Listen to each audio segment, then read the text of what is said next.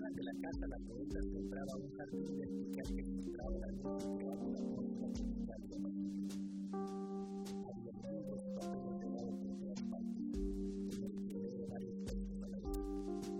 Decenas de botellas de licor apiladas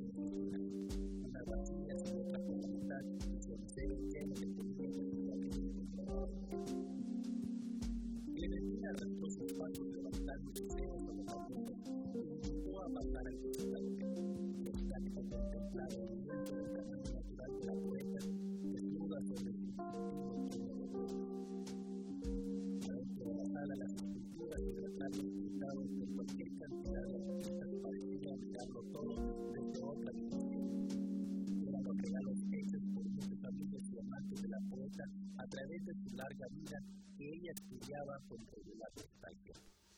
El visitante contempló sin prisa los museos, como que Cristina solía llamar a su colección de cuadros, sin temor a que la gente carente de metáforas tomara aquello de forma literal, haciéndola parecer una pirata holandesa, creando historias inverosímiles de vecinos de pollos y dinero guardado en los gabinetes de la casa para los colchones, entre los libros y hasta los cuadros.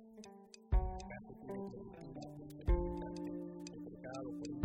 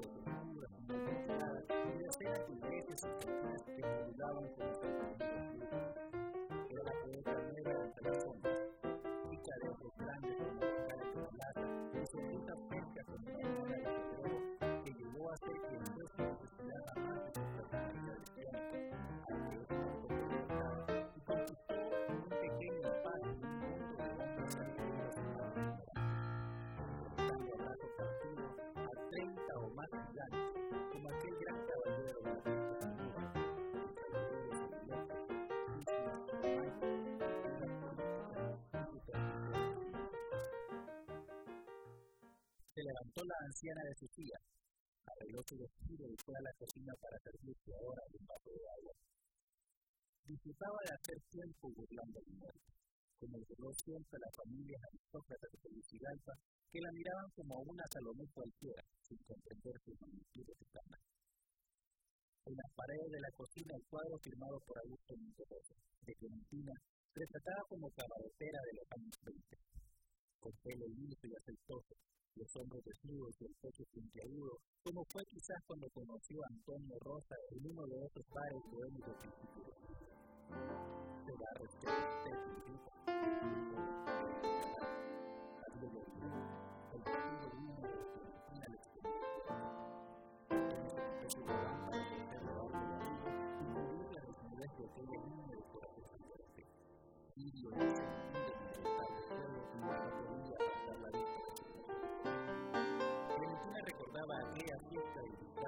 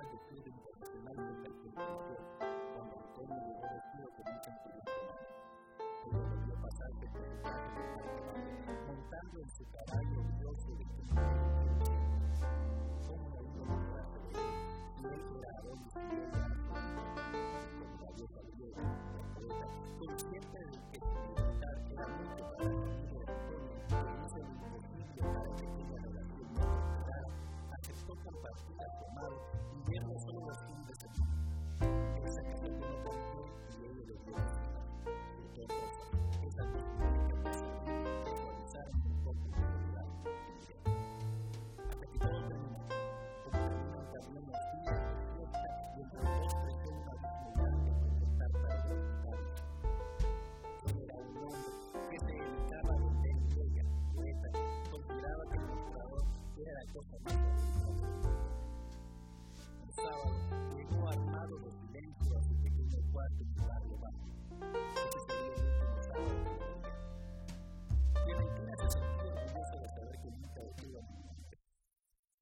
decidió irse, ella le abría la puerta sin.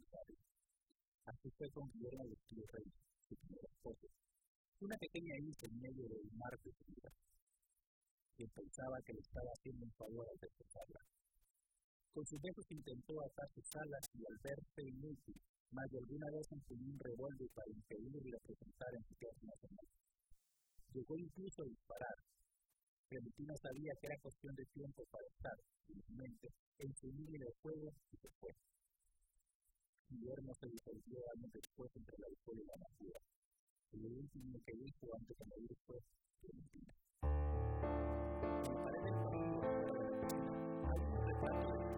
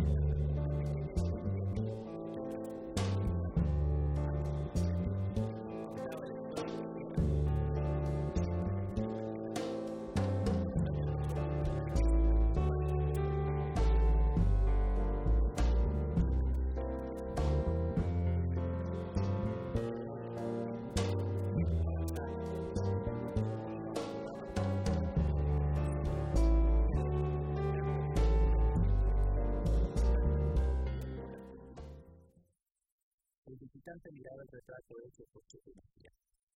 Estaba en una pared de su En el Clementina de en virtud, su cabello partido a la mitad y una planta en que cae sobre el otro.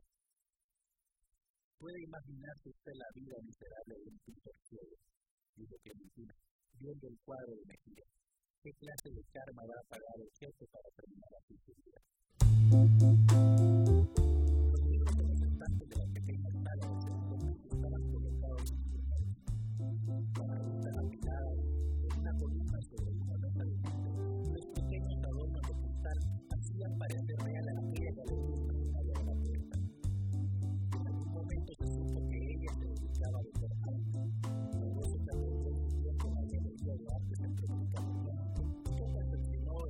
said,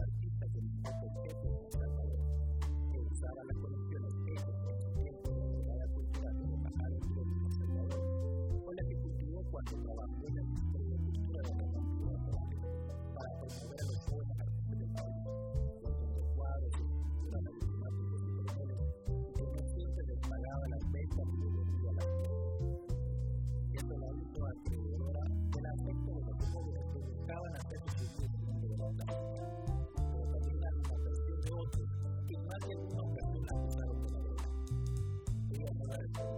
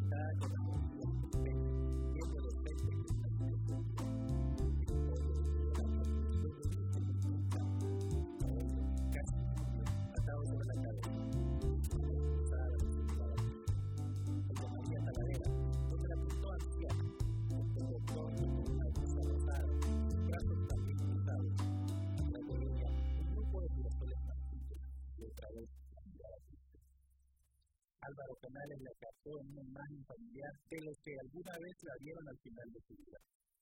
La anciana de rostro grueso y entero de que había pintado en rojo y en el fondo lo que parece ser la portada de libros o cuadros de la poeta. Luz Pavía pintó su rostro manqueo, una mitad iluminada y la otra en una sombra verde. Su expresión es triste, como de la actividad perdida de la zona. Las horas, van cerrando mi boca con su recordando las fiestas en donde después de varios tragos, toda su gracia y amabilidad pareció más, quedando en su lugar una mujer amargada y orgullosa que reaccionaba a ofensas reales e imaginarias con los grupos más categóricos corriendo en medio mundo de su casa. O cuando para demostrar que su cuerpo aún estaba firme a pesar de su se levantaba el vestido de su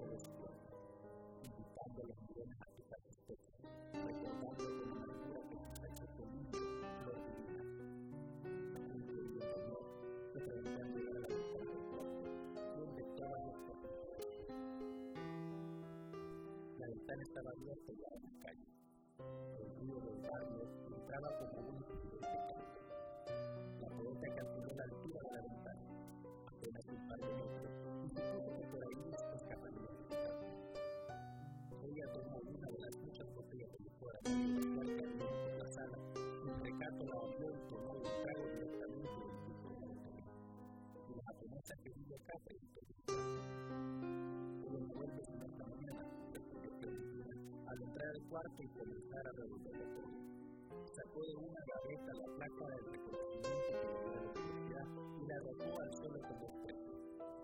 ¿Cómo puede dar un premio por ser lo que siempre fue? Desperdigó sobre la cama las joyas de piedras preciosas mezcladas con baratillos de plástico que guardaba sin jerarquía en una caja de puro junto a la mesa de noche. Revisó la libreta del banco de Helen y contó el efectivo que tenía con confianza en una cuenta de último Tome, ofreciéndole el dinero del visitante que guardó el efectivo en el bolsillo y le pidió que bajara. Vamos abajo, La palabra soltó un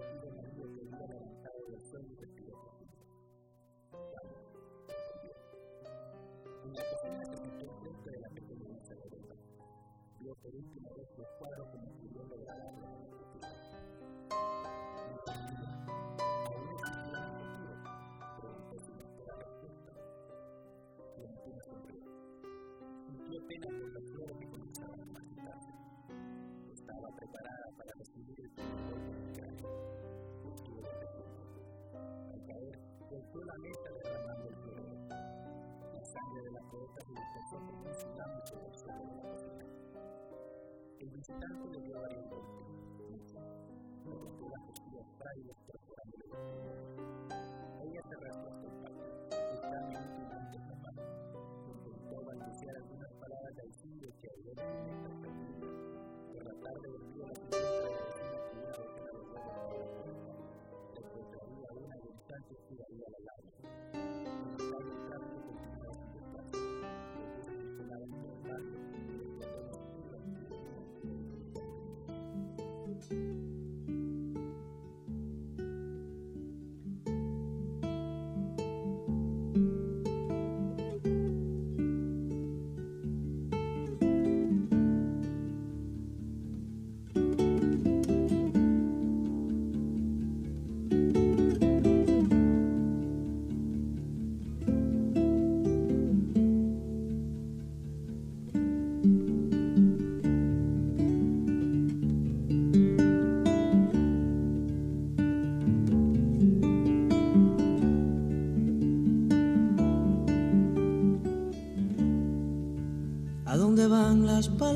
Que no se quedaron.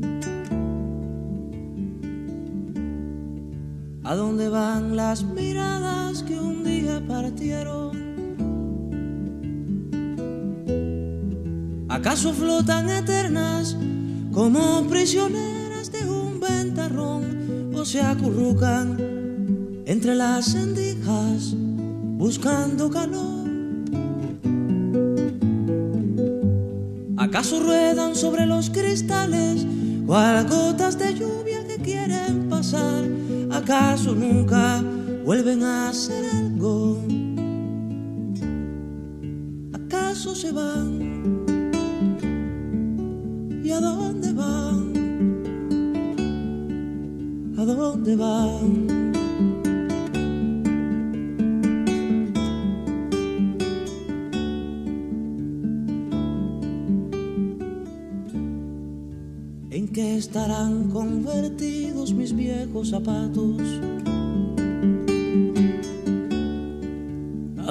Fueron a dar tantas hojas de un árbol? ¿Por dónde están las angustias que desde tus ojos saltaron por mí? ¿A dónde fueron mis palabras sucias de sangre de abril? ¿A dónde van ahora mismo estos cuerpos que no puedo nunca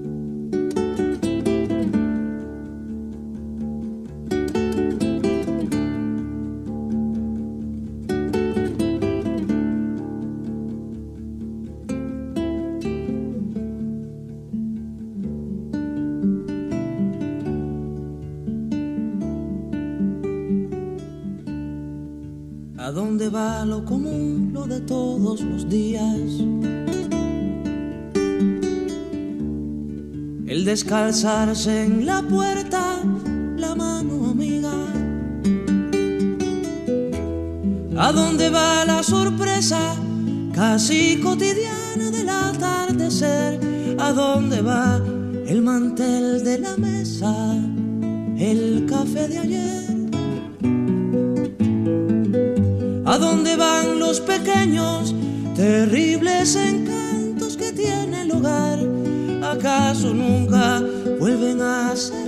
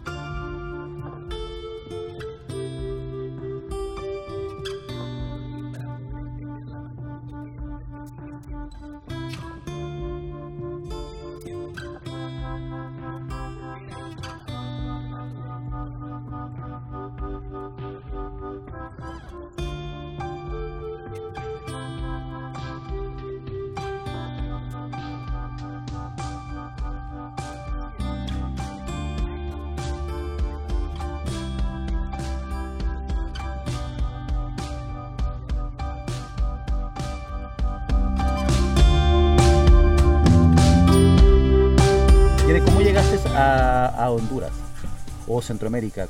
Tengo entendido que son 40 años de trabajo. ¿Quieres, la, ¿quieres la, toda la historia? Bueno, lo voy, a, lo voy a hacer lo más breve posible, pero es que la primera vez que vine a, a Honduras fue en el año 1971. Yo fui recién graduada de la universidad sin saber lo que iba a hacer en esos años de hippie, ¿no? Y mochileros y todo eso. Y yo, yo ya había empezado a estudiar español y había ido una vez a México que me encantaba y yo como que estaba en busca de, de qué hacer y una aventura. Entonces, por pura casualidad, vi un, un cartel, un póster que decía, Want to teach in Central America? Escríbenos a tal dirección. ¿Eso fue a dónde? Eso fue en mi, en mi, en mi ¿En tu college. universidad? ¿En cuál Yeah. fue? ¿Cuál? cuál? Yo, yo asistí a Albertus Magnus College, que fue una, un college de, de monjas católicas en New Haven, Connecticut. Ah, Haven. En aquel tiempo, bueno. um, entonces escribí y fue una asociación de escuelas americanas en Centroamérica. Entonces yo les dije que sí, como, sí, me interesaba. Entonces me mandaban un telegrama, que en aquel tiempo todavía es en el 71, que decía, oferta, quinto grado, Escuela Americana Tegucigalpa, Honduras, 4 mil dólares, salario anual. Y yo feliz, claro. Entonces voy a mi casa, voy a mi casa y saco el atlas para ver dónde está. ¿Dónde está Honduras? Pero entonces, no, sí llegué. Pasé un año muy feliz. Yo vivía en La Leona. Colonia Walter. Alquilé un apartamento con otra maestra de la escuela y la pasamos muy bien. ¿no? Yo sé, yo enseñando quinto grado, aprendí que me gustaba mucho la, la enseñanza. Pero a la hora de querer volver a estudiar y sacar un doctorado para poder enseñar a nivel universitario, um, yo ya hablaba español. Entonces me aceptaron en un programa en UMass Amherst. Um, y a la hora de tener que seleccionar un tema para la disertación, yo, yo, yo ya sabía que quería hacer algo con mujeres, escritoras, pero no sabía qué.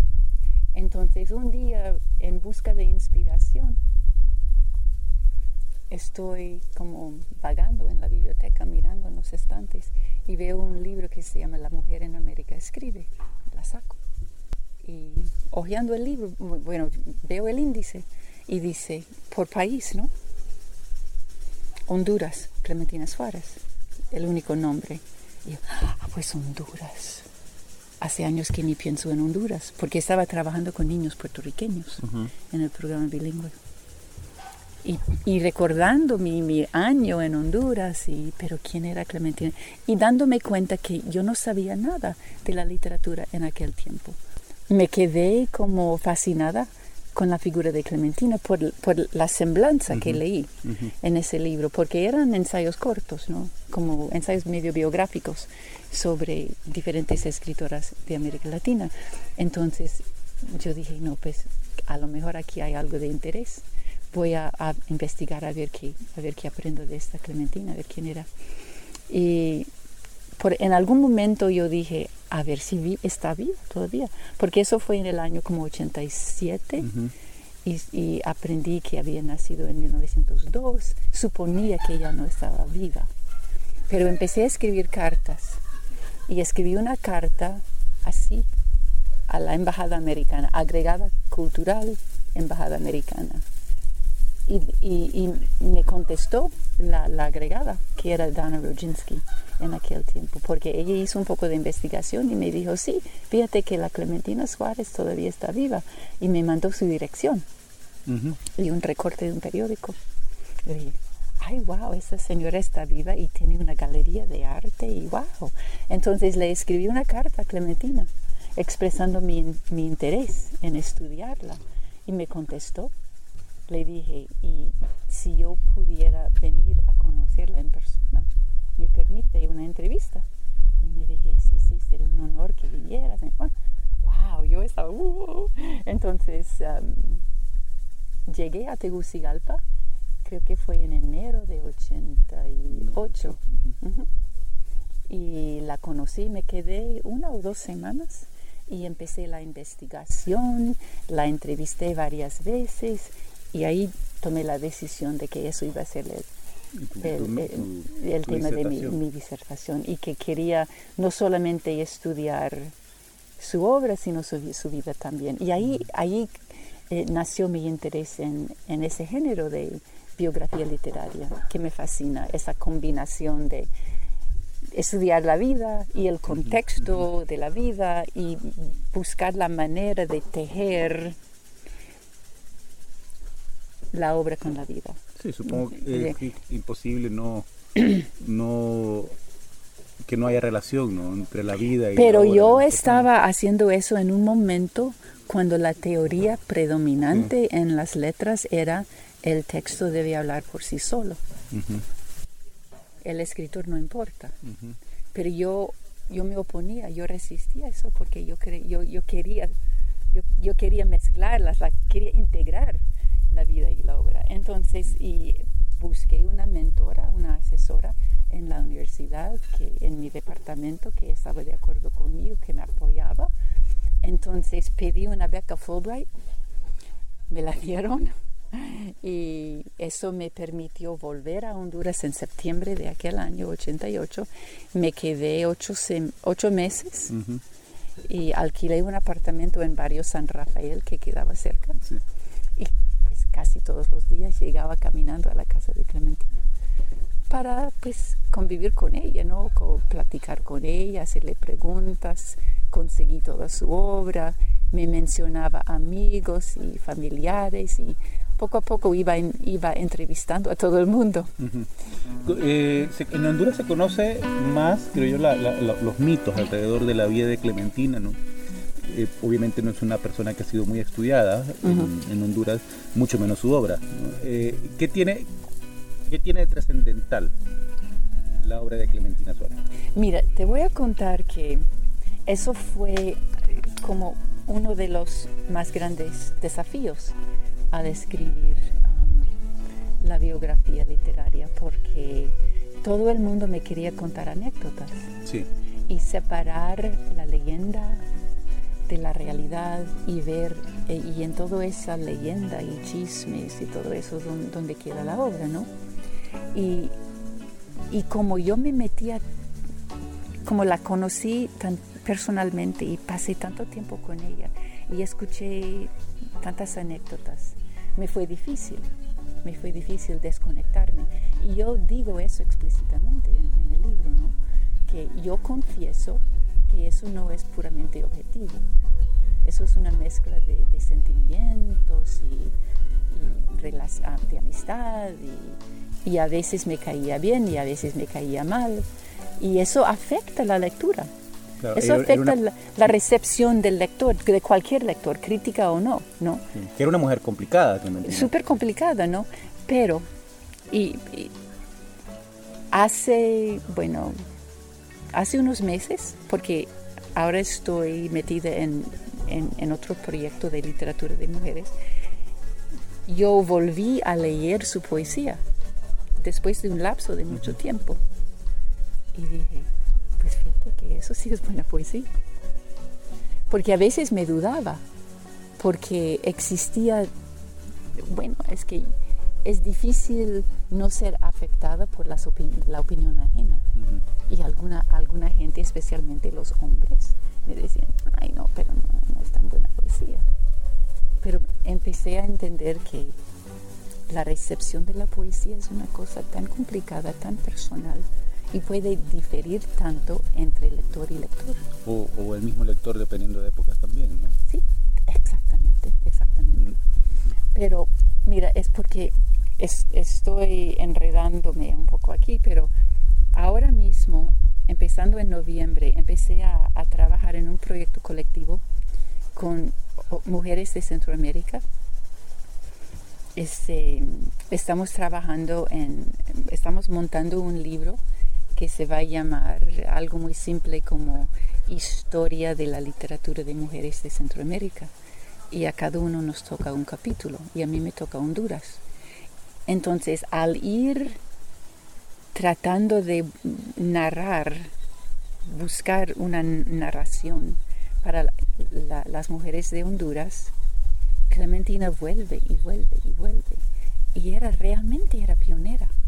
Realmente, o sea, ella empezó a escribir cosas cuando las otras mujeres no estaban escribiendo esas cosas. Quizás en otros países, quizás Juana de Ibarburu, quizás de Elvira Agustina. Clementina coincide eh, con eh, con Lucila Gamero, por ejemplo, y coincide... Es un poco, un poco más tarde, pero Lucila era novelista, era, poeta. Y um, no, por, y además lo que Clementina tiene de, mm, de importante en el contexto de Honduras es que es una mujer que se vio como poeta profesional. Se dedicó a la poesía, se identificó como poeta y la mayoría de las otras escritoras de sus contemporáneas escribieron sus poemas, publicaron en revistas quizás o quizás uno que otro poemario, pero, pero muchos, muchas de ellas se dedicaban al periodismo o a su activismo político o a su casa, a sus hijos. Pero ella, para ella la poesía era, central en su vida. Y y como era tan consciente de su autoidentificación como poeta, se fue evolucionando. Su poesía no es estática. ¿Tú crees que eh, Honduras le ha rendido justicia a Clementina? ¿A cuántos años de su muerte? ¿25 años de su muerte? Mira, yo creo que, yo creo que sí, porque mm, cuando yo estaba aquí trabajando y conociendo a gente, eso fue hace ¿qué? 30 años. No, el 88. 30 años, ¿no? 30 años. La gente sabía quién era Clementina, pero lo que sabían eran las anécdotas, los escándalos de ser madre soltera sin estar casada, de dejar a sus hijas con la vecina, esas cuestiones. Hay un montón de anécdotas, ¿no?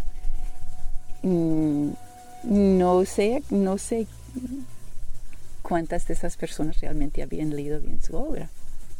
Yo creo que ahora la gente ha leído más su obra y yo creo que entre las, las poetas jóvenes, más jóvenes de otras generaciones, la ven como ejemplo, la, la ven como pionera, la, la celebran. Yo he visto muchas referencias a Clementina entre mujeres escritoras actuales.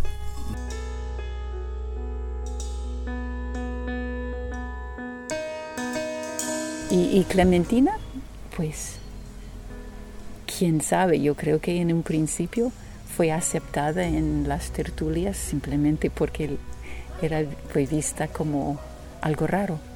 Ay, mira esta mujer que aquí que nos quiere leer sus poemas, que quiere sentar a tomar un trago con nosotros y hablar de poesía y entrar en nuestras conversaciones, porque eso no, eso fue mal visto, ¿no? Entonces, las mujeres que sí insistieron en escribir, muchas de ellas pudieron publicar y ser apreciados porque recibieron el apoyo de otras mujeres.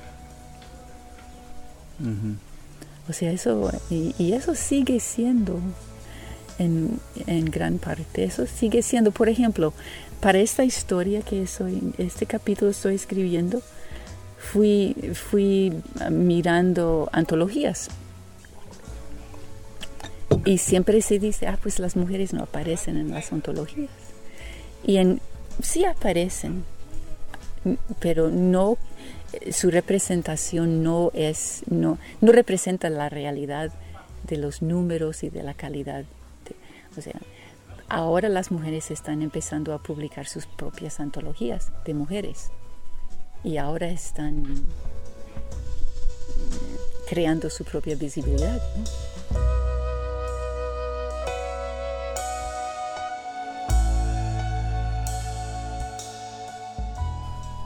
¿La realidad que enfrentan las mujeres es, todavía parecido o ha cambiado algo ahora las mujeres poetas, las mujeres escritores? A mí me parece interesante que en este festival, que Salvador tiene mucha conciencia, o sea, él está tratando de incluir más y más mujeres. Sin embargo, pues eso es un detalle que uno observa. Anoche, donde nos conocimos, ¿no? En ese restaurante fue palabra de mujer. O sea, en ese evento se celebra la mujer poeta. Eso para mí significa que todavía la mujer es vista Como como, algo separado, algo que vamos a tener que reconocerla, pero realmente no es parte de nuestro mundo. Sí, sí forma parte, pero la, la vemos como algo aparte. Sí. ¿Me explico? Sí, sí. Ah, y, y, dentro de esa misma lógica, o sea, eh, existe un sacrificio en cuanto a la calidad poética de- del trabajo de una autora para poder construir una antología de mujeres.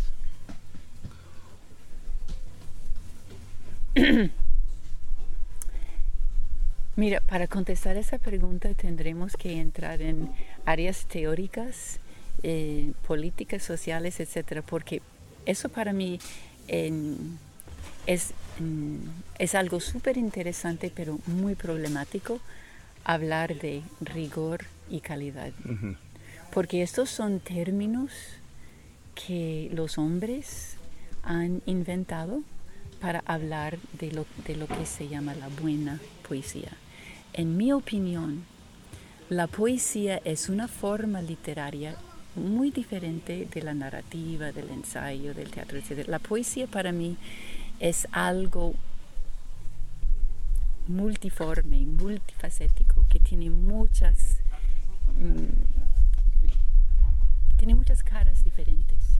Ya no estoy capaz de decir eso es un buen poema, porque lo que yo reconozco y lo que yo acepto es que este poema quizás me llega a mí de manera muy profunda por cierta conexión que se establece entre eh, esa creación li- lingüística y mi experiencia y mi receptividad lo que yo rechazo por ciertas razones, lo que me gusta, lo que me habla, lo que me llega, que puede ser algo totalmente diferente para ti. Mira, yo tengo años dando clases de poesía a estudiantes y siempre les digo, ya no vamos a decir eso es un buen poema, vamos a decir, a mí me gusta y eso es porque me gusta. Estas son las razones, eso es lo que yo observo, eso es lo que me mueve, lo que me conmueve. Entonces, entiendo que hay una larga tradición, en parte clásica, que dice que hay reglas que hemos establecido, que hay formas, que hay criterio. Sí. Pero yo sigo creyendo que eso son invenciones de hombres, que no necesariamente las mujeres que escriben o que quieren utilizar la poesía como su manera de expresarse, no necesariamente lo sentimos. Y lo digo como poeta también, porque yo también escribo poesía. Y yo no... y como voy, como voy eh, mm, explorando mi libertad de, de expresión, yo no quiero meterme en, en, en esas cajas fuertes de, de esos criterios. ¿Cuál es el reto ahora de las mujeres poetas en Honduras? El reto. El reto que, que van a enfrentar esta nueva generación de muchachas todavía eh, que están comenzando a escribir. ¿Sabes? Algo que se me ocurre cuando me haces esa pregunta es que mi investigación actual, parte de la investigación es, era que yo quería saber quiénes son las jóvenes que están escribiendo. Pero yo no estoy en Honduras. Yo no form- for- formo parte de círculos de amigas, por ejemplo. Entonces yo he tenido que valerme del Internet de Facebook, de blogs, de Google, de esos, todas esas herramientas que todos usamos ahora. Entonces, una joven que no quiere ser mediática, digamos, que, que, que no quiere entrar, en, no quiere publicar sus poemas en su página en Facebook o no quiere hacer un blog. O, le, le va a ser más difícil, yo creo. Yo, lo, lo que yo veo es que quizás se va, vamos formando dos, dos círculos, dos mundos, ¿no? Las mujeres que se sienten cómodas compartiendo, escribiendo sus poemas y quizás no compartiéndolos, o que quieren compartir las, sus poemas, sus obras con un grupo de amigos o con un taller donde se siente cómoda. Um, porque es un, o sea, es un challenge, es, es, es difícil. Sacarlo, sí. Pero no solamente eh, es, es emocionalmente, ¿no? Eso es, eso es tu niño, ¿no? Eso es tu creación y lo vas a exponer al mundo para la crítica. Eso es, eso es difícil.